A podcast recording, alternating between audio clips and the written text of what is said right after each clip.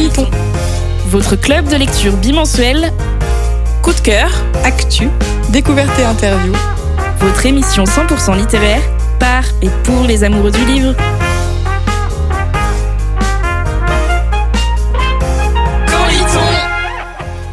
Bienvenue dans Quand lit-on, votre club de lecture radiophonique à retrouver en podcast, à la radio et sur Twitch. À la base, on partage une passion, la lecture, mais on est aussi devenu une joyeuse bande d'amis. Au programme, coup de cœur, événements, invités et débats. Retrouvez-nous aussi sur Instagram, camp.ly.on, pour encore plus de fun et de coulisses. Alors, quand est-ce qu'on lit? Bonsoir, bonne année, meilleurs vœux. Et oui, c'est la première émission de 2024. Alors, euh, pour commencer l'émission, on va faire un petit tour de table de vos meilleures lectures, vos tops, votre bilan lecture de 2024. On commence avec toi, Anaïs. Euh, alors 2023 a vraiment été un, une année de renouveau pour moi. Euh, comme j'ai quitté le jury du prix littéraire de la ville de Caen et que j'ai clôturé mon émission radio, j'ai pu me consacrer pleinement à mes autres projets et mes lectures personnelles. Et donc c'est pas que lecture, mais j'ai réussi à finir une grosse nouvelle sur laquelle je bossais depuis un an. Donc ça, je suis très très fière. Bravo. Euh, j'ai été beaucoup plus productive sur mon roman. Alléluia. et euh, et puis bah j'ai euh, débuté l'anthologie de du baiser, enfin l'anthologie moderne du baiser dont je vous avais parlé déjà dans l'émission sur la poésie. Et surtout, je me suis lancée en tant qu'animatrice d'atelier d'écriture en indépendante. J'ai clairement pas eu le temps de m'ennuyer. Et côté lecture, il y a eu de gros coups de cœur. Donc au bois dormant d'Hélène Osdin que j'ai encensé dans l'émission sur la nature. Euh, les deux romans graphiques Les fleurs ne parlent pas de Natasha Birds et Amour en cendres d'Anne Bilos que je n'ai pas eu l'occasion de présenter ici, mais c'est pas grave. Vous pouvez aller voir, vous allez adorer, c'est sûr et certain. Et puis euh, les, les deux BD aussi. Euh, Akira et Rip de Gates avec Julien Monnier. Donc euh, ça aussi, ça a été des gros gros coups de cœur. Et puis surtout, je serai le feu de Diglick qui va être une source inépuisable pour mon anthologie, je, le sais déjà. Euh, une année donc très BD, très poésie, et j'aimerais lire beaucoup plus de romans pour 2024. Et si dedans il y a des sagas comme le passe-miroir de Christelle Dabos, alors là, je serai aux anges. Bon bah on te souhaite tout plein de choses pour, pour 2024. Cassandre, toi ton bilan de 2023 et ben, je m'étais fixé un objectif de 55 lectures pour l'année 2023, soit quasi un, un, livre par semaine, ce que je trouvais déjà pas mal. Et grâce à la saga de manga The Promised Neverland notamment et au livre audio de l'Assassin Royal que j'ai dévoré comme une folle euh, sur cette année, j'ai battu mon record personnel avec 67 livres lus. Je suis pas peu fière, même si c'est c'est pas la course aux chiffres et tout ça. Je suis quand même contente. J'ai lu des styles assez variés, des one shots, des nouvelles sagas, des suites de sagas et euh, j'ai vraiment, ouais, l'Assassin Royal, ça a été mon gros coup de cœur de l'année. Euh, j'ai lu euh, le cycle 1 et le cycle 2 complet, euh, soit l'équivalent de 13 livres sur euh, sur l'année. J'ai ouais, commencé pas mal hein. Ouais, ouais, j'ai beaucoup écouté et j'ai commencé aussi l'année avec euh, bah avec Madeleine Mineur donc je vais vous parler tout à l'heure avec le chant d'Achille pareil gros coup de cœur et j'ai terminé en BD avec Sapiens le tome 3. Enfin que de très bonnes lectures. Et puis bah des lectures variées également du coup. Manon, toi ton bilan avec cette première année du coup en apprentissage euh, libraire? Oui, bah c'est vrai que mon année elle a elle a été pas mal marquée bah, par mes débuts en librairie donc euh, un peu bousculé mon rythme de lecture, mais finalement, euh, je me suis rendu compte que j'avais quand même pas mal lu euh, sur cette période où j'étais en librairie, à part en décembre où j'ai lu moitié moins de livres que le reste de l'année. Mais ben, finalement, je suis quand même très contente de mon année 2023 en termes de lecture, puisque j'ai quand même lu 127 livres. C'est énorme. toujours confondu, donc que ce soit graphique ou ou roman. Et c'est vrai que j'ai lu beaucoup plus de graphiques que ces dernières années. J'en suis trop contente. J'ai recommencé à lire des BD, des mangas. J'ai commencé plein de séries qui m'ont qui m'ont vachement plu. Euh, et par contre, si je devais retenir un seul livre euh, en 2023, ce serait Nous traverserons des orages d'Anne-Laure Bondou. Euh, clairement, coup de cœur intersidéral. Et, euh, et très drôle parce qu'en fait, euh, j'ai commencé à lire avec Anne-Laure Bondou et j'ai commencé ma vie de libraire avec Anne-Laure Bondou aussi. Donc, la voilà. boucle est bouclée. C'est ça. En plus, elle me l'a mis dans la petite dédicace puisque j'ai eu la chance de la rencontrer et ça a été sûrement une des rencontres les plus marquantes de mon année. Clairement, j'étais en apnée tout le long. Mais mais du coup, une très bonne année euh, de lecture euh, pour moi. Et, euh, et pour 2024, franchement, je suis pas difficile. J'espère que je vais faire encore plein de découvertes, que je vais découvrir encore plein de genres, parce que c'est vrai que j'ai découvert beaucoup la romance en 2023. Euh, Peut-être que je découvrirai le thriller en 2024. Qu'est-ce qui m'arrive? Mais, mais c'est vrai que je me souhaite pas pas beaucoup plus. Je me fixe pas d'objectif précis ou quoi. Si je reste sur une lignée d'une centaine de livres, je serais contente, quoi. Voilà, on se met pas la pression. Et toi, Charlie? Euh, moi, cette année, c'était un peu complexe au niveau des lectures. J'ai eu une énorme panne euh, qui s'est enlevée en fin d'année avec Jujutsu Kaisen. J'ai dévoré absolument l'anime, euh, les scans, le, manga, etc. en genre 4 jours. C'est un truc de malade. Genre. Et, et du coup, bah ouais, enfin genre, j'ai eu, j'avais comme objectif à la base euh, 30. Après, je l'ai baissé à 20 parce que pendant ma panne de lecture, je me suis dit, Hum, non, jamais y arriver. ça va pas y arriver. Et au final, bah, du coup, avec euh, Jujutsu Kaisen, euh, bah, du coup, euh, bah, c'était clôturé très facilement. Donc, en fait, euh, bah, pour 2024, je vais faire euh, 30 livres aussi parce que bon, j'essaie de moins mettre la pression aussi parce que c'est vrai que sur les réseaux, etc., sur Instagram, j'ai déjà vu des gens qui faisaient des genre 300 livres par an. C'est un truc de malade. C'est. Ils sont totalement fous. Et euh, du coup, bah forcément, t'as cette pression sociale, etc. Mais du coup, j'essaie vraiment de doucement, doucement. Chacun a son rythme, c'est pas le lièvre qui avance plus vite que la tortue, voilà. Et Charlie, niveau écriture, euh, ton année 2023 Euh, alors j'avance beaucoup dans euh, mon ma dark fantasy vampirique euh, que je vous présenterai un tout petit peu à notre prochaine émission. Euh, et sinon, euh, mon roman sur les pirates est un peu euh, actuellement en suspens parce que du coup, je suis vraiment beaucoup. Actuellement, j'ai vraiment une sorte de soif de violence. De, de... alors oui, c'est bizarre dit comme ça, mais j'ai, enfin, j'ai vraiment, j'ai envie de montrer les choses. J'ai envie de de montrer la révolution, de montrer des choses comme ça, vraiment des trucs vraiment très pertinents. Du coup, c'est vrai que actuellement, je me consacre à ma dark fantasy. Eh bien, c'est noté en tout cas. On suivra tout ça euh, lors des prochaines émissions, euh, vos avancées dans vos projets euh, d'écriture. Pour faire un petit bilan de Canliton aussi, parce qu'il s'en est passé des choses en 2023 pour Canliton. Déjà, on a été rejoint par Charlie, Anaïs également. Et puis, on on s'est créé une association, puisque maintenant Canliton est une association. Et tout ça pourquoi? Parce que Canliton participe à l'organisation d'un événement littéraire cette année en Normandie, dans le Calvados et à Bayeux plus particulièrement. On pourra vous en parler euh, plus en détail euh, plus tard, mais en tout cas, ça, va être une très belle aventure et euh, je sens qu'on aura plein de choses à vous raconter. Donc euh, voilà, l'aventure de Canliton n'est pas terminée. Le coup de cœur euh, de ce mois-ci, c'est toi Cassandre qui va nous parler d'une autrice euh, en particulier puisque tu as lu euh, quasiment tous ses livres. Oui, c'est ça. Quand on me demande une autrice mythologie, je pense instantanément à, Madeleine Miller. J'ai lu Circé, puis Le Chant d'Achille, et enfin, fin 2023, sa nouvelle Galatea. Et si je devais résumer ces réécritures, je dirais de la poésie et de la puissance des personnages. Alors, la narration est lente, il faut s'y attendre, mais c'est une lenteur qui est maîtrisée, elle pose l'atmosphère, on accompagne les personnages dans une introspection profonde. On suit toute la vie des personnages depuis leur enfance jusqu'au moment déterminant de leur vie, avec une grande fluidité. Toutes les petites graines semées durant la jeunesse vont être le grain de sable qui va venir enrayer leur destin. Les personnages, c'est vraiment euh, la, force de ces romans. Ils ont tous une évolution en courbe, d'abord faibles, à pleurer. Ils sont broyés par la roue du destin, qui est une notion euh, fondamentale dans la mythologie grecque, comme euh, dans le mythe d'Oedipe, où il peut pas échapper à son destin, même s'il essaye. Ils vont prendre leur vie en main et devenir puissants, forts. Ils sont conscients de leur force, notamment sa magie pour Circé, son amour sans faille envers Patrocle pour Achille et son caractère pour Galatea. L'autrice, elle va nous présenter des seconds couteaux de la mythologie. Circé, normalement, c'est la cruelle magicienne qui éloigne Ulysse de Pénélope.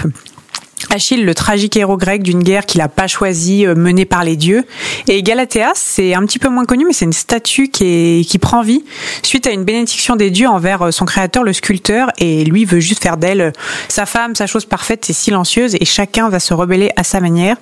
Et même si ces personnages, ils ont des histoires tout de même tragiques, qui se rapprochent quasiment à chaque fois très proches de leur du mythe de base, ils sont brutalisés par la cruauté des hommes, du monde, mais on va entrer en empathie avec eux et on espère un petit peu alléger leur fardeau pendant tout le roman. J'ai particulièrement apprécié la plume qui, en livre audio, est d'une poésie infinie. C'est très qualitatif et les romans comportent tous une double lecture, ce qui est vraiment intéressant sur l'émancipation des femmes, qui est un sujet très cher à l'autrice qu'on voit beaucoup notamment dans sa nouvelle Galatea, ou même au, au pouvoir que chacun a de prendre sa vie en main. Tout le passif, toutes les émotions qu'elle met dans ses personnages, ils nous font apparaître ces histoires euh, si connues parce que tout le monde connaît à peu près ces grands mythes euh, comme l'Odyssée, etc. D'une autre manière, et ils nous prouvent que ces mythes qui à l'époque enseignaient des choses euh, à la population nous enseignent toujours des choses sur notre propre vie et dans notre sur notre société. Et dans son œuvre, Madeleine Mineur, elle nous offre vraiment des personnages à l'image d'un diamant qui sont parfois fragiles mais incroyablement forts et qui sont capables, comme chacun d'entre nous, de, s'ils le choisissent, de provoquer euh, leur destin. Et eh ben, ça donne envie. Est-ce que tu sais si elle a d'autres projets, elle a des prochains livres à sortir euh, en réécriture euh, de mythologie Je sais pas du tout parce que Galatea, ça fait quelques temps qu'il est, il est sorti. Moi, j'attendais juste qu'il sorte en, audio et la nouvelle, elle fait 20 pages en papier, donc je l'ai lu en 45 minutes et c'était pas assez, quoi. Mais vraiment, je vais, je vais guetter ses prochaines sorties avec attention. Eh ben, écoute, c'est noté. En tout cas, je pense que c'est l'autrice qu'il faut lire quand on s'intéresse un peu à la mythologie. Nous allons pouvoir accueillir Bleuen Guillou, qui est notre invitée ce soir et qui est euh, l'autrice de la saga Le Tribut des Dieux. Et Bleuen va être accueillie par Manon. Et oui, je ne quitte plus l'antenne, c'est fini, je monopolise. Alors Bleuen, vous nous entendez bien? Oui, parfaitement. Super. Alors du coup, donc Guillou, donc euh, vous êtes d'abord euh, éditrice spécialisée en imaginaire young adulte et notamment en tant que directrice de la collection Naos chez Mnemos et directrice du pôle jeunesse des éditions Léa. Mais si vous êtes avec nous ce soir, euh, c'est surtout pour votre casquette d'autrice, puisqu'on est ravi de vous accueillir pour parler de votre série de fantasy young adulte Le Tribut des Dieux aux éditions Hachette. Donc le premier tome est sorti en mai 2022 et le second en, en novembre 2022. Et puisqu'on va en parler juste après ensemble, euh, pour ceux qui n'auraient pas encore eu la chance de découvrir le Tribu des Dieux, je vais me tenter un rapide résumé. Alors dans cet univers, euh, donc les magiciens sont choisis par les dieux des différentes mythologies que l'on connaît, donc euh, gréco-romaine, slave, égyptienne, maya et j'en passe. Et si tout le monde sur Terre pense ces dieux immortels, il n'en est rien, puisque tous les cent ans, le dieu choisit un magicien pour lui succéder, qui devient alors dieu lui-même pour les 100 prochaines années. Et dans le premier tome, on découvre cet univers à travers Octavia, qui arrive à l'Académie de magie avec un but bien précis, ressusciter sa famille morte dans un incendie qui a détruit sa maison. Je crois que je n'ai rien oublié. Bravo, c'est tout à fait ça. Merci. Alors du coup, pour commencer, euh, je voulais revenir euh, sur le fait qu'avant d'être autrice, on vous connaît en tant qu'éditrice, et je voulais savoir comment est venue euh, cette envie finalement de passer de l'autre côté et de commencer à écrire. Ouais, alors j'ai commencé à écrire avant d'être éditrice, mais de manière parcellaire de temps en temps. Je faisais quand même le Nano Brimo, donc un défi d'écriture en novembre, euh, mais j'avais jamais rien envoyé euh, à l'édition. Euh, et donc j'écrivais en parallèle de mes études d'histoire parce qu'à la base je suis historienne spécialisée en histoire romaine. Donc j'ai fait une licence d'histoire, un master de recherche en histoire romaine. Et à la fin de ces cinq ans, je me suis dit, eh bien, je ne sais pas quoi faire de ma vie. Euh, j'adore l'histoire, mais concrètement, j'avais pas tellement envie d'être prof euh, ou d'être conservateur de musée. Euh, et je lisais aussi beaucoup, donc je me suis dit que j'allais tenter un master d'édition en pensant ne pas être prise. comme j'ai tenté les masters sélectifs parisiens, j'ai été prise et vraiment là, je me suis découverte une passion pour l'édition. j'ai adoré ça, donc j'ai eu de la chance. Euh, et du coup, là, je pense que c'est aussi le moment où l'écriture a pris de plus en plus de place dans ma vie au fur et à mesure que je me professionnalisais en tant qu'éditrice, euh, que j'entrais vraiment dans le monde de l'édition. Mon écriture s'est aussi professionnalisée. Et du coup, en fait, Le Tribut des Dieux, c'est le premier roman que j'ai euh, envoyé à l'édition. les premiers, je ne les ai pas envoyés, donc ça a été le premier publié. Et est-ce que euh, le fait euh, de, connaître en fait le travail euh, éditorial, ça vous a donné une, autre approche peut-être pour écrire vos romans? Oui, alors déjà, je pense que je suis plus objective sur mes textes dans le sens où je sais à peu près s'ils répondent aux exigences éditoriales. Je vais pas dire que oh là là c'est génial ce que je fais quoi, mais je sais ce qui se fait, je sais ce qu'un éditeur attend précisément et je sais que pour la plupart des primos auteurs, donc ceux qui n'ont jamais été publiés, l'édition c'est un monde super obscur, ils savent pas trop ce qui se passe, ni comment ça se passe, ni qui prend les, les décisions, ni pour quelles raisons. et moi forcément en étant éditrice, je sais tout ça, je, je sais comment ça fonctionne et, et ça m'aide beaucoup à me professionnaliser aussi en tant qu'autrice. Et euh, est-ce que c'était un, choix euh, de votre part de, faire publier vos romans finalement chez, une autre maison d'édition que, celle que vous dirigez? Oui, je voulais absolument pas, euh, je voulais absolument pas être publiée là où je travaillais. Alors finalement, ça change puisque j'ai une fantaisie romaine qui paraît en août chez Nemos, donc pour qui je travaille. Mais euh, au début, en tout cas, je voulais vraiment prouver ma légitimité. Je pense euh, qu'on se dise pas que euh, j'avais choisi la facilité en envoyant mon manuscrit à des gens que je connaissais, euh, ce qui était un peu compliqué hein, parce que c'est un petit milieu, tout le monde se connaît, mais vraiment. et du coup, en fait, c'est même pas moi qui ai envoyé mon manuscrit parce que je ne savais pas trop comment faire. Je voulais pas l'envoyer à des gens que je connaissais. En même temps, je me disais que c'était un peu bête de pas profiter de mes connaissances dans le milieu.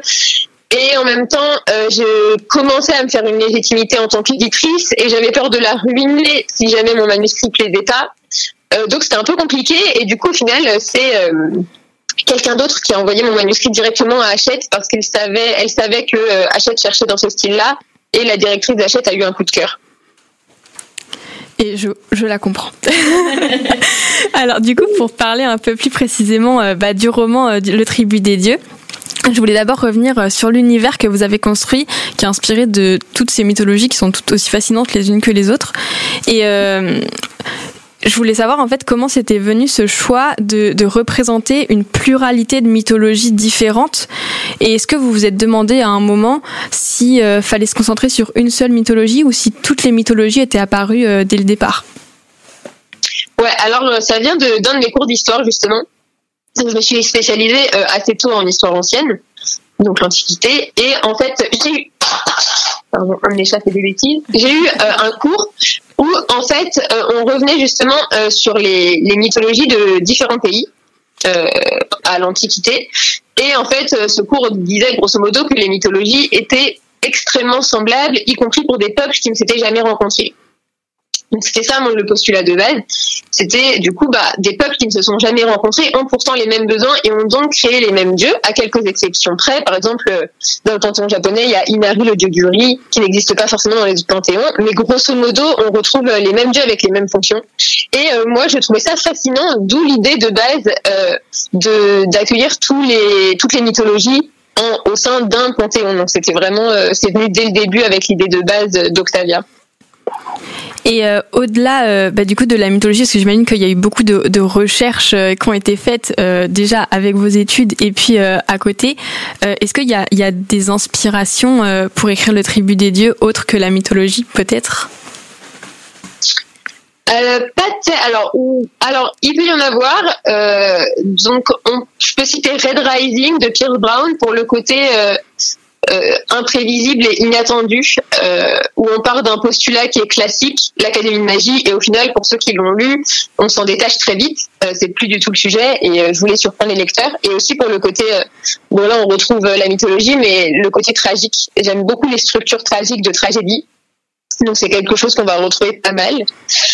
Et sinon, pour s'éloigner du monde que j'ai créé, mais plus pour se pencher sur l'intrigue en elle-même, donc Octavia qui veut ressusciter sa famille, euh, et donc il passe un pacte avec le dieu Maya des sacrifices humains et des morts violentes, qui va lui proposer de tuer quelqu'un pour lui, et en échange il ressuscitera sa famille. Donc cette idée de marcher, euh, ça vient d'une nouvelle de Richard Matheson, qui est un génie euh, de nouvelles fantastiques beaucoup, ou science-fiction, enfin de, nouvelles imaginaires. Qui a fait beaucoup de nouvelles, dont la nouvelle qui s'appelle Le jeu du bouton, je crois en français, qui a d'ailleurs euh, été, il y a eu un film dessus, mais qui n'a rien à voir, où en gros un couple euh, reçoit un bouton euh, et quelqu'un, la personne qui leur offre ce bouton, leur dit si vous appuyez, vous recevez une forte somme d'argent, mais quelqu'un que vous ne connaissez pas va mourir. Et donc, pour moi, ça s'est transformé en une vie contre une vie, avec cette idée de marcher. Et est-ce que si vous perdez quelqu'un, une tierce personne vous propose de tuer quelqu'un d'autre et en échange, la personne, votre proche ressuscite, est-ce que vous appuyeriez sur le bouton? Voilà, Du coup, c'était ça l'idée de base euh, du roman.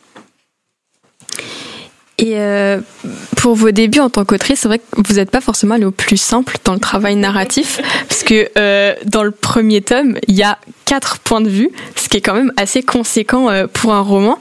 Et je voulais savoir si c'était un peu une évidence d'avoir différents points de vue pour raconter l'histoire, parce que c'est quand même Octavia le personnage principal, mais on voit d'autres d'autres points de vue. Ou est-ce que c'était un choix esthétique? Enfin, Quelle est la motivation derrière le fait d'avoir quatre points de vue, ce qui est quand même énorme?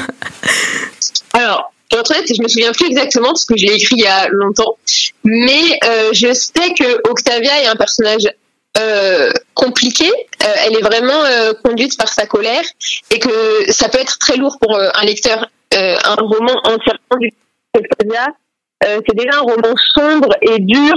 Et je me disais que si tout était du point de vue d'Octavia, le lecteur ne voudrait pas terminer quoi. Il en aurait marre, il en pourrait plus parce que c'est un personnage égocentrique, en colère, et donc je pensais que les autres personnages allaient euh, apporter un peu une bouffée frais, tout en développant du coup, tout en se développant aussi du coup, euh, parce que comme Octavia ne s'intéresse pas aux autres personnages, elle, elle leur pose pas beaucoup de questions sur leur vie, sur eux, euh, et je trouvais que c'était quand même important de les développer et donc qu'ils aient leur propre point de vue. En cas, je trouve qu'une histoire n'est complète que quand il y a plusieurs points de vue sur cette même histoire. Euh, sinon, forcément, c'est une, chacun a sa propre vérité, on va dire, et donc là, on a plusieurs points de vue, chaque vérité se complète pour former un puzzle que le lecteur découvre. Et euh, on parlait du coup de Octavia, qui est un personnage assez dur, mais c'est vrai que les autres personnages du premier tome ont, ont aussi euh, une, une, une, part d'ombre assez forte. Ils ont tous des actions qui sont parfois un peu moralement douteuses. Bon, surtout Octavia, on va pas se mentir. Et euh, est-ce que, enfin, il y a, y a une, quelque chose qui a fait que vous vouliez vraiment écrire des personnages aussi ambivalents en fait dans cette histoire? Alors, euh, du coup, je disais que euh, donc j'en avais assez des représentations du deuil dans les séries ou les films ou même les romans où on a plein d'orphelins mais ils s'en tapent de la mort de leurs parents ou alors dans les séries tout le monde est triste un épisode et puis c'est fini. Et euh, je trouvais que ça collait pas du tout avec la réalité du deuil qui est pas juste de la tristesse, mais qui est aussi de la colère, de l'égoïsme, de l'incompréhension, de la frustration. Euh, D'où le personnage d'Octavia, qui est une version euh, un peu extrême de moi-même, mais euh, évidemment un peu extrême quand même, hein, mais qui est, peut-être quand même plus proche de ce qu'on peut vivre adolescent quand on perd quelqu'un que la représentation habituelle. Donc je tenais vraiment à ce qu'elle soit extrême. Euh, ça c'est vraiment voulu. Je sais que ça peut ne pas plaire à tous les lecteurs. Je sais qu'elle est extrêmement égoïste et en colère, mais c'est tout à fait ce que je voulais. Et les autres personnages, c'est aussi. Alors, je déteste les personnages parfaits. Je vois pas grand intérêt euh, aux personnages parfaits ni aux personnages super badass, super forts. Donc, euh, chaque personnage, on va dire, qui pour Octavia, autour d'Octavia quand même. Euh, mais en fait, je trouve les défauts et les faiblesses d'un personnage bien plus intéressants euh, bien plus intéressant que ses, ses, forces. Et souvent dans les romans, surtout young adultes, c'est des faux défauts un peu. Euh, c'est des défauts qui sont là pour souligner les qualités. Alors que moi, je souligne vraiment les défauts jusqu'au bout et euh, ça fait qu'on n'aime pas forcément les personnages, mais euh, ça les rend uniques et plus humains, je trouve, et ça a donné des scènes assez Je me rappelle d'une rencontre chez Babylon, lecteur j'ai lu le livre, et où il y a eu des débats sans fin sur les personnages, où chacun défendait un personnage, tandis que l'autre disait que c'était un personnage horrible, qu'il détestait. Euh, et donc là, moi, je me suis dit que j'avais réussi mon pari, euh, puisque les gens aimaient ou pas, mais au moins, il, ça provoquait quelque chose. C'est vrai qu'à la lecture, on, on, remarque tout de suite que les, les personnages euh, bah, ont des réactions qui nous paraissent beaucoup plus euh, naturelles finalement, du fait qu'ils sont euh, parfois, bah, qui font des erreurs tout simplement. Mmh, mmh. Ouais, c'est ça, ils font des mauvais choix, ils, ils sont pas, ils sont pas mus par les bons sentiments, ils veulent pas forcément sauver le monde. C'est ils sont humains, quoi, finalement. c'est ça. Je voulais aussi parler un petit peu du second tome quand même, puisque avec la lecture, ce qui m'a sauté aux yeux, c'est la grande différence avec le premier. Malgré le fait que l'intrigue elle découle des événements du tome 1, on suit euh, une autre protagoniste, on suit de nouveaux enjeux. Et du coup, c'est un, un, tome qui est un tome 2, mais qui pourrait être un tome compagnon finalement. Et euh, c'est un tome compagnon. Ouais, c'est ça. Et en fait. Euh, comment est-ce qu'on réfléchit un tome euh, qui est indépendant mais qui se déroule quand même dans le même univers? Alors, pour être transparente, en fait, moi, j'ai vendu Octavia comme un one-shot, comme un tome unique. Son histoire est terminée à la fin du tome. Et c'est Hachette Roman qui m'a demandé de, de, faire un second tome. parce que eux avaient l'impression que j'avais encore beaucoup à dire dans l'univers. Donc je leur ai dit d'accord, mais l'histoire d'Octavia est terminée, donc je vais bien faire un autre roman dans, ce monde-là, mais ça sera un autre personnage avec euh, des thèmes qui se rejoignent. On parle toujours de deuil, d'immortalité, de mortalité, de pouvoir. Euh, on reste dans les mêmes thèmes, mais on est avec un nouveau personnage. Et avec le saut dans le temps, ça permet de donner une vraie conclusion, on va dire, euh, au personnage du tome 1. Mais du coup, moi, j'avais pas du tout réfléchi à ce tome 2 quand je l'ai fait. pour moi, c'était vraiment un one shot, mais j'étais contente de continuer et de donner un autre point de vue sur les mêmes thèmes, on va dire, une variation autour des mêmes thèmes. Donc après ces deux tomes, normalement il n'y a plus d'histoire. C'est bon, on va dire que l'univers est clôturé. Ou est-ce qu'il y a encore une envie euh, de, de, faire de nouveaux personnages, de retrouver encore cet univers? Alors, euh, pour ceux qui ont lu le 2 et qui ont lu du coup l'épilogue du 2, euh, ça m'aurait bien plu de potentiellement faire un, troisième tome compagnon qui se base sur l'épilogue. Je ne vais pas en dire plus pour ne pas spoiler ceux qui n'ont pas lu, mais il y a un épilogue qui se passe quelques temps après la fin du, du, roman. Et ça m'aurait bien plu, mais ça s'est pas fait. Et en même temps, j'ai beaucoup, beaucoup, beaucoup d'idées. Et euh, j'ai envie de tout écrire. Ça va me prendre déjà 15 ans, je pense. Euh, du coup, je préfère faire des one-shots ou des duologies plutôt que des séries qui s'éternisent parce que j'ai vraiment beaucoup d'idées, quoi. Bah, justement, euh, on, parlait du fait que euh, donc ce, tome-là ne, s'est pas fait, mais depuis bah, vos premiers pas dans l'écriture, euh, dans le monde éditorial, en tant qu'écrivain, en tout cas en 2022, bah il y a, plus rien et on attend. et est-ce que vous avez peut-être des, petits projets à, nous teaser un peu? Vous parliez d'un roman qui va sortir en août. Est-ce qu'il y a d'autres choses? Ouais, ouais, ouais. 2022, ça a été une année sans sortie, mais avec beaucoup d'écriture et quatre contrats signés. Donc, même s'il n'y a rien en 2022, j'ai déjà deux sorties prévues en 2024 et deux sorties prévues en 2025. Donc, je ne veux pas disparaître des radars. euh, en juin, c'est une sortie chez Slalom qui s'appelle Le futur ne sera pas, euh, qui s'éloigne totalement de ce que je fais habituellement, puisqu'on va parler euh, de super-héros et de prophéties autoréalisatrices. Euh, donc je ne vais pas en dire plus parce que la maison n'a pas encore communiqué dessus. Et euh, en août, ça va être le premier tome d'une duologie de fantaisie romaine. Donc là où on va retrouver peut-être un peu plus euh, le monde, même si c'est pas du tout le même monde, mais que j'ai que j'ai fait dans, le tribu des dieux, parce qu'on retrouve l'antiquité qui est qui est chère à mon cœur. Évidemment, j'aurais pas fait un, un master en histoire romaine si je n'aimais pas ça. Donc là, j'utilise un peu ce parcours d'historienne où mais en fantaisie, donc avec un peu de magie, euh, où les femmes sont les égales des hommes, parce que j'en avais un peu marre du patriarcat. Euh, et nous voilà, donc euh, où on va suivre l'histoire d'une jeune fille qui est otage chez les Romains, qui ne s'appelle pas Romain, donc qui était la princesse d'un royaume annexé par Rome, et qui donc est emmenée à la capitale pour être élevée à la romaine pour pour en fait romaniser la province en douceur. C'est ce que les Romains faisaient. Euh, et je trouvais ça passionnant comme manière douce euh, de romaniser un empire. Et donc là, j'ai repris ça, mais elle, du coup, elle ne veut pas romaniser euh, sa province, elle veut obtenir le pouvoir, et donc elle complote pour assassiner l'héritière. Voilà, et donc ça, le premier tome sera en août chez Mnemos. Du coup, on a encore des personnages féminins forts qui s'annoncent. Ouais, oui, oui. C'est vrai que J'y pensais d'ailleurs, je, ne sais pas faire des personnages gentils, donc euh, tant pis. Je vais rester avec mes personnages euh, assez égoïstes, euh, qui ont des ambitions personnelles assez développées et qui ont tendance à marcher sur les autres. je pense, bah, c'est ce qui m'intéresse, c'est ce qui m'intéresse. mais de pas en faire justement que des personnages badass comme on a l'habitude d'en voir, mais que ça se transforme vraiment en défaut. Qui quitte à, ce qu'elle ne soit pas très très attachante. Mais moi, je trouve ça vraiment fascinant. Dans les super-héros, on, suit un groupe, donc c'est peut-être un peu moins prégnant, même si les deux les deux personnages principaux féminins du groupe ont aussi un sacré caractère. Eh ben merci. En tout cas, moi j'ai hâte de, de, de, voir ce que ça nous réserve. Je sais pas, les filles autour de la table. Euh. Ouais, ouais, carrément. Euh, c'est ce que je me disais que même si euh, le roman sur les super-héros finalement s'éloigne un peu de la mythologie, avec ce côté prophétique, on reste quand même dans cet univers et euh, voilà l'amour pour l'histoire que, que tu peux avoir, Bleu je pense. C'est totalement vrai. C'est vrai que j'y avais pas pensé.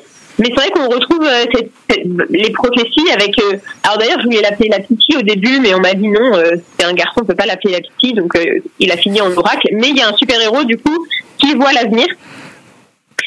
et c'est tout, tout, le système de ces super héros est basé sur ces visions de l'avenir qui leur donne des missions. Du coup, genre, oh, il dit un train va dérailler tel jour à telle heure, et donc les super héros vont aller empêcher le train de dérailler. Euh, et donc c'est vrai qu'on on retrouve toute cette histoire de prophétie, de prédiction, euh, qui est très importante dans l'histoire gréco-romaine euh, et qui moi me fascine parce que je crois que vous parliez un peu plus tôt de d'Oedipe, du mythe d'Oedipe, où, où voilà tout se base sur sur des prophéties. Et, et en fait c'est vrai que alors je ne vais pas trop en dire sinon ça va spoiler totalement, mais il y a cette c'est effectivement très prégnant dans les super-héros aussi avec ces, ces prophéties qui sont peut-être des prophéties autoréalisatrices du coup. C'est hyper intéressant et ça donne vraiment envie. Du coup, j'imagine qu'on en saura plus dans quelques mois. Moi, je voulais juste revenir aussi sur euh, la violence des personnages dans le Tribu des dieux et euh, sur le fait que finalement, c'est pas si éloigné euh, de la mythologie, notamment grecque, romaine aussi. en fait, c'était pas le monde des bisounours, les dieux grecs et, et tutti quanti. C'est le. Et, et, du coup, je trouve ça intéressant parce que c'est vrai qu'il y a de plus en plus de réécriture de mythes, euh, notamment le mythe d'Hadès et Perséphone qui est repris je ne sais plus euh, combien de fois. Et euh, c'est... oh là là, j'ai touché une corde sensible. Disons que ça me, enfin, ouais, ça me désole ce qui en est souvent de présenter une romance qui est un kidnapping, mais euh, voilà. Exactement. Et donc euh, voilà, je trouve que c'est intéressant aussi de, de ne pas cacher cette violence euh, des dieux et cette violence de la mythologie. Et on peut la retrouver dans le tribut des dieux. Et après, on pense ce qu'on veut d'Octavia, évidemment, mais c'est toujours très intéressant. En tout cas, merci Bluen. Moi, je voulais rajouter Bluen une petite exclue, puisque je l'ai dit en début d'émission, Canliton est maintenant une association et on s'est constitué pour l'organisation d'un événement particulier qui est le Festiveli. Le C'est à la fois un festival littéraire qui est en ligne sur Instagram et également en réel à Bayeux. L'événement aura lieu le samedi 30 mars 2024 et tu es la première invitée du Festiveli. Oui, je suis super contente. Moi, de toute façon, dès que tu m'as parlé du projet, j'étais super emballée. Je suis contente. En plus, je, comme je te le disais, je suis jamais venue en Normandie. Donc sera l'occasion de découvrir la Normandie. Que moi je suis bretonne, hein, pour ceux qui ne le savent pas, donc euh, voilà, la Bretagne c'est ma vie. Elle va passer la frontière, oui, elle va se rendre compte qu'on est la meilleure région du monde. Euh, alors, je ne sais pas. Peut-être que j'admettrai que le Mont-Saint-Michel est à vous, mais. Euh, en tout cas, on pourra manger euh, du, du, bon fromage et je pense que là-dessus, on, on, sera d'accord. Et on aura le plaisir de t'accueillir au Festivali pour des tables rondes et une séance de dédicace. Et donc, encore merci à toi de nous avoir répondu aujourd'hui, d'avoir répondu présente et on a hâte de te retrouver le samedi 30 mars. Avec grand plaisir. Merci à vous. Merci beaucoup, Manon. Continue notre exploration de la mythologie avec les coups de cœur, les conseils lecture de l'équipe et on commence tout de suite avec toi Anaïs. Oui, alors je pense que les légendes urbaines sont tellement ancrées dans la culture japonaise, se mêlant souvent aux croyances divines, qu'aujourd'hui elles sont indissociables de la mythologie nippone. Est-ce que je, dis vrai ou alors presque vrai? Bon voilà. Et quand on y pense, euh, ce sont la plupart du temps des euh, histoires macabres quand même. On a Teke Teke qui te coupe en deux, Akamanto te saigne à mort ou t'arrache le dos, Kune Kune te fait devenir fou. Donc malédiction, vengeance, c'est pas joyeux tout ça. Mais par chance, l'horreur c'est mon thème favori dans le manga. Alors j'ai apporté le tome 1 des chefs-d'œuvre du maître en la matière, Junji Ito, si tu veux euh, ouvrir pour montrer Cassandre. Euh, c'est un recueil donc en deux tomes qui compile par ordre chronologique des courts récits sanglants, perturbants et qui toujours laissent un profond sentiment de malaise. À partir d'un détail banal, ça peut être un vinyle, un ballon de baudruche, une bouteille d'huile, il arrive à mettre en scène des situations terrifiantes. Il crée ses propres légendes urbaines ou réinvente celles qu'on connaît déjà. On a la grande Tucci, Fucci, pardon, actrice et mannequin au sourire carnassier, euh, qui veut les premiers rôles, quitte à de, dévorer pardon, ses rivales. Elle est directement inspirée de Kushisake Ona, la femme à la bouche fendue, qui te demande si elle est belle. Non, elle te tue. Oui, elle te fend la bouche. Légende elle-même tirée de la mythologie japonaise où un mari jaloux de sa femme trop belle lui fend la bouche jusqu'aux oreilles pour la rendre euh, repoussante. Merveilleux. Merveilleux. Euh, ce n'est qu'un exemple parmi tout ce que l'esprit de Junji Ito peut produire. La nouvelle que je préfère dans ce premier tome est celle de l'homme qui chaque nuit voit ses rêves lui paraître de plus en plus longs. Quelques minutes de sommeil représentent à ses yeux une semaine, puis un an, puis deux, jusqu'à atteindre des millénaires. Rien de répugnant, pourtant c'est celle que je trouve le plus horrifique. Voilà. Je ne vous ai, euh, je ne vous en dis pas plus. À vous de découvrir les chefs-d'œuvre de Junji Ito aux éditions Manga, Mangasan, il me semble, Mangetsu. Voilà, Mangetsu. Mangasan, c'est un autre. Euh, et si vous souhaitez en apprendre plus sur la mythologie asiatique, il me semble que Charlie en parlera un peu plus tard. Tout à fait. Eh bien, merci Anaïs. Manon, tu nous conseilles une BD, il me semble. C'est ça. donc je la sortais de sous ma pile. Euh, du coup, donc ceux qui me connaissent, ils savent que s'il y a un nom à retenir en BD pour moi, euh, c'est clairement Mathieu Bablet. C'est euh, voilà, c'est le nom que que je suis clairement en termes de bande dessinée. Et si on le connaît pour ses incroyables et très sombres albums de science-fiction, parce que c'est vrai qu'il a une vision assez pessimiste de l'avenir, je pouvais pas manquer l'occasion de vous parler de son titre Adrasté, avec lequel il revisite la mythologie grecque. Donc pour ceux qui sont sur Twitch, je vais essayer de vous montrer quelques planches, mais je suis pas très bien placée là. Je... Bah, si Camille, tu je, acceptes je, peux le faire. Je peux le faire. Donc euh, initialement en deux volumes, euh, les éditions Ankama ont finalement réuni l'histoire dans cette intégrale qui se dévore. Donc on y suit un homme, roi d'Hyperborée, qui voit disparaître les siens petit à petit. La raison, il est immortel. Et après mille ans d'existence, à avoir vu disparaître sa famille, la femme qu'il aime, son royaume entier, euh, il décide de se lever de son trône qu'il n'a pas quitté depuis des centaines d'années pour entamer un voyage vers le mont Olympe afin de comprendre. Comprendre pourquoi les dieux l'ont condamné à cette vie immortelle parce qu'il ne comprend pas pourquoi lui, euh, pourquoi euh, n'a-t-il pas le droit de mourir comme les autres. En effet, loin d'être un cadeau, cette vie sans fin n'a plus de but pour lui qui voit sa mémoire s'effriter au fil des années, malgré son apparente jeunesse. Donc récit initiatique sur la vie et sur sa signification pour chacun d'entre nous. La BD de Mathieu Bablet nous propose une véritable odyssée ponctuée de créatures mythiques, de dieux et de paysages enchanteurs. Donc si vous n'avez pas encore découvert son travail, bah cet ouvrage, ça peut être une très belle porte d'entrée.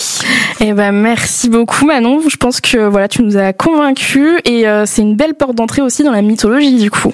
Tout à fait parce que du coup et euh, à la fin il y a un petit bestiaire avec toutes les, créatures qu'on retrouve, les dieux qu'on retrouve aussi et, euh, et c'est c'est toujours des, des dessins sublimes donc vraiment très très bien.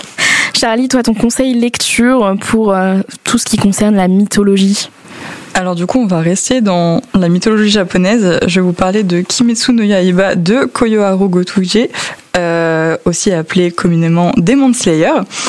Euh, et donc du coup, ça parle vraiment d'un sujet qui m'intéresse énormément, donc les démons japonais. Euh, donc dans Kimetsu no Yaiba, euh, on retrouve parfaitement la figure des Oni, ces, ces, démons prenant possession des humains pour se nourrir de leur chair. Même si à la base ils sont considérés comme des fantômes ou des esprits, les Oni, avec le temps, sont beaucoup plus utilisés dans le genre horrifique. Et un thème qui est très souvent utilisé pour à la fois montrer les déviances humaines et l'atrocité des créatures venant des enfers. Donc dans Demon Slayer, on va retrouver plusieurs facettes des démons. La première, originale, la facette du démon qui est méchant, ignoble dans son apparence et dans sa morale la seconde en position de victime du démon qui n'a jamais choisi d'être changé et pour lequel on éprouve un sentiment puissant d'empathie, surtout avec le personnage principal de Tanjiro qui est très empathique du coup. et enfin la troisième qui concerne la sœur du personnage principal qui est Nezuko, qui est la victime d'une transformation non désirée et qui pourtant ne devient pas monstrueuse pour autant. Donc vous l'aurez bien compris, pour celles qui ne connaissent pas, l'histoire de Demon Slayer repose sur une chasse effrénée pour trouver le remède qui sauvera Nezuko tout en permettant à son frère Tanjiro de s'élever en tant que pourfendeur de démons. Et à noter que l'entièreté des tomes est sortie en français, il n'y a donc plus aucune raison de repousser la lecture. Ouais, mais euh, il y en a beaucoup quand même. Il y en a 24. ça va. C'est assez conséquent, mais ça va. Ça ne fait pas peur à Cassandre. C'est toujours moins pire que One Piece. Et toi, Cassandre, quel est ton conseil lecture Comme je vous ai déjà parlé de Madeline Miller, je me suis dit que j'allais rester dans la mythologie grecque. Et comme annoncé lors d'une précédente émission, la série Percy Jackson est sortie en décembre sur Disney+. Et ça m'a parlé, donné envie de vous reparler de ces romans. Euh, je sais pas vous, euh, de l'autre côté des ondes, mais moi j'ai découvert cette saga au collège. Et euh, sans que ça vienne à la cheville d'Harry Potter, j'ai dévoré la saga à l'époque. On va y suivre Percy Jackson qui découvre en sixième qu'il est le fils de Poséidon et il se retrouve plongé dans les quêtes de héros, de demi-dieux grecs, etc. et à côtoyer ce monde mythologique qu'il pensait fictif. Je vous parle pas euh, que de lointains souvenirs puisque je l'ai réécouté il y a quelques années, euh, la saga complète en livre audio. C'est jeunesse, mais ça se lit très bien. Et ce qui est appréciable, c'est qu'à chaque tome, Percy il prend une année scolaire et il grandit donc d'une année. Il prend en expérience, il prend en maturité. On le suit avec beaucoup de plaisir. Les enjeux deviennent de plus en plus lourds et importants. Donc euh, les romans sont très chouettes à suivre. Ils sont décalés, ils ont un peu d'humour et ils introduisent de nombreux mythes de dieux euh, grecs. Euh, les personnages sont attachants et par l'introduction des mythes, c'est chouette parce que quand on le lit jeune, bah, ça fait une introduction à la mythologie décalée, etc. Et ça permet d'augmenter sa culture G euh, tout en lisant un truc euh, assez chouette et assez fun. Il y a deux autres sagas dans l'univers qui font la suite de Percy Jackson. Et euh, comme ils sont sortis en livre audio et que la série Disney Plus m'a replongé dedans, qui est plutôt fidèle au, livre d'ailleurs, pas comme les films, et eh ben je me les ferai bien cette année. Bah, merci pour ce conseil lecture, Cassandre, que je ne n'approuve pas du tout.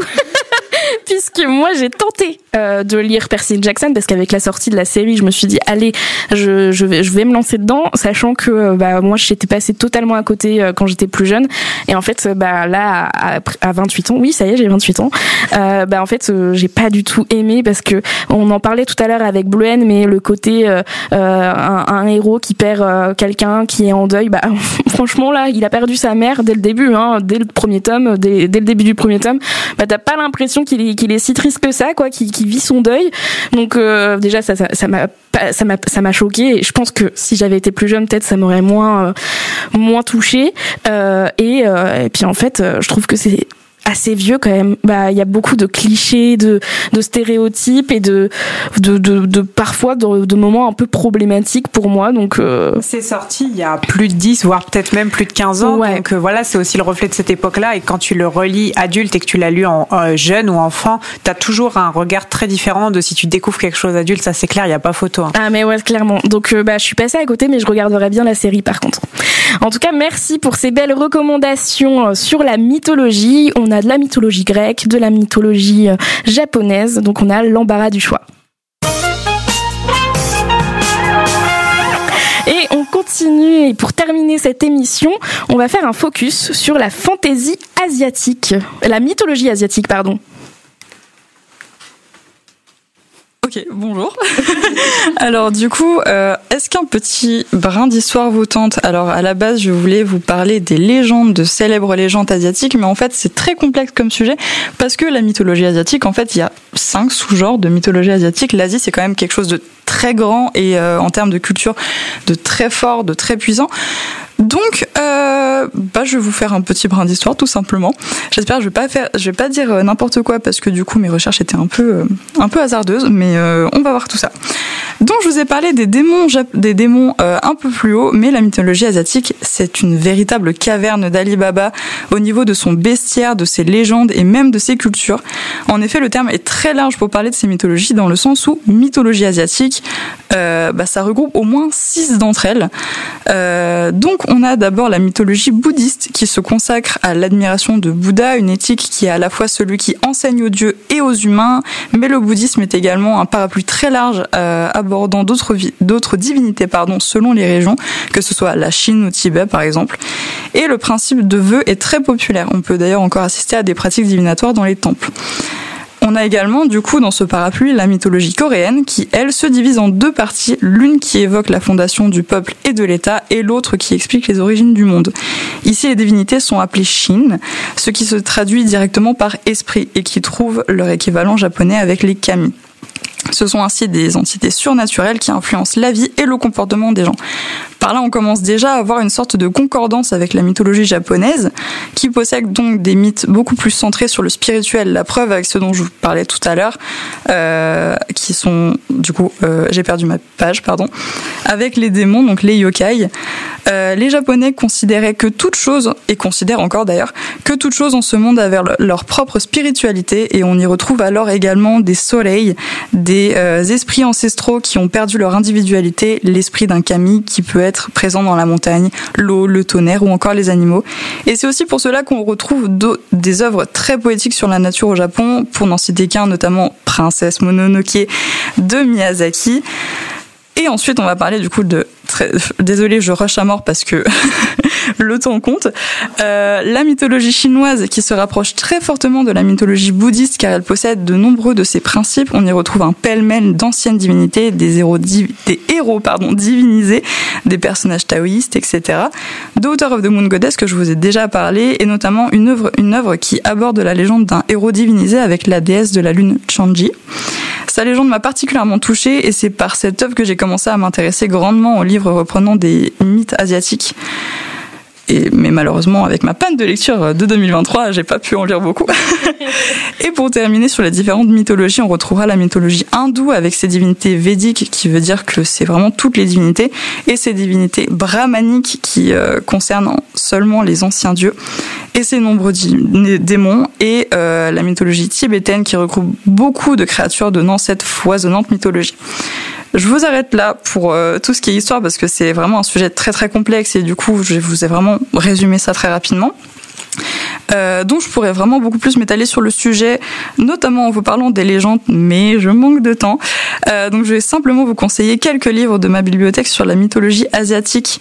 Donc d'abord nous avons Iron Widow de, alors attention, Jiran euh, Xiao, je suppose que c'est comme ça, qui a influé euh, des légendes et mœurs chinoises, puis The Girl Who Fell Beneath the Sea d'Axio, qui reprend la légende de Chim Cheong, un mythe coréen, ou encore La joueuse de sitar de John Chuan qui est basée sur la légende chinoise des trois royaumes. Dans le folklore japonais, en plus de énormément de mangas comme avec Anaïs on vous a parlé, euh, on peut citer les chroniques de l'érable et du cerisier de euh, Camille Monceau qui reprend la voix du sabre des samouraïs ou encore la saga Shiakono de Lian Ern qui se, qui se déroule pardon, dans un Japon féodal imaginaire. Alors avec tout ça, si vous n'avez pas de quoi rallonger votre palle, je me demande ce que c'est, mais je vous en parlerai plus C'était Quand lit-on Un podcast 100% littéraire à retrouver sur Twitch et Radio Toucan. Nous espérons que cet épisode vous aura plu et si c'est le cas, n'hésitez pas à en parler autour de vous et à nous rejoindre sur Instagram at camp.ly.on.